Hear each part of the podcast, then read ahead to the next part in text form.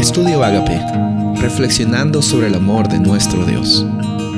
El título de hoy es La cosmovisión bíblica, eh, primera de Tesalonicenses 5:23. El mismo Dios de paz os santifique por completo, y todo vuestro ser, espíritu, alma y cuerpo sea guardado irreprensible para la venida de nuestro Señor Jesucristo. En estos días hemos visto acerca de la realidad del crecimiento que tenemos como seres humanos.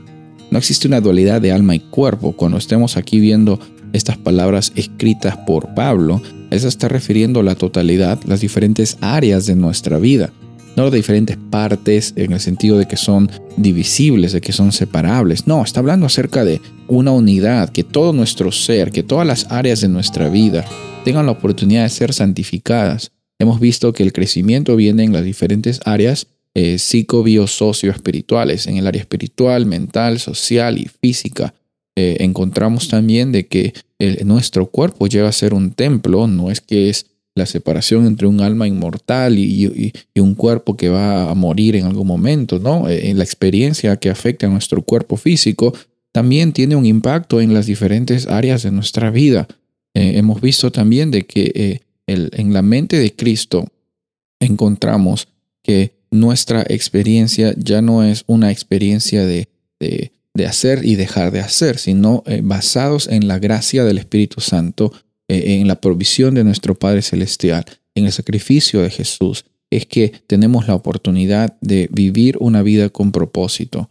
Pues en estos días hemos visto eh, esta cosmovisión bíblica, cómo es que la Biblia muestra un panorama y una perspectiva acerca del concepto de vida, porque e, es necesario reconocer para qué es que estamos viviendo, cuál, qué es lo que la Biblia nos muestra acerca del día a día que nos toca vivir. Obviamente también la Biblia nos muestra que van a haber momentos difíciles, pero esos momentos no definen nuestra realidad.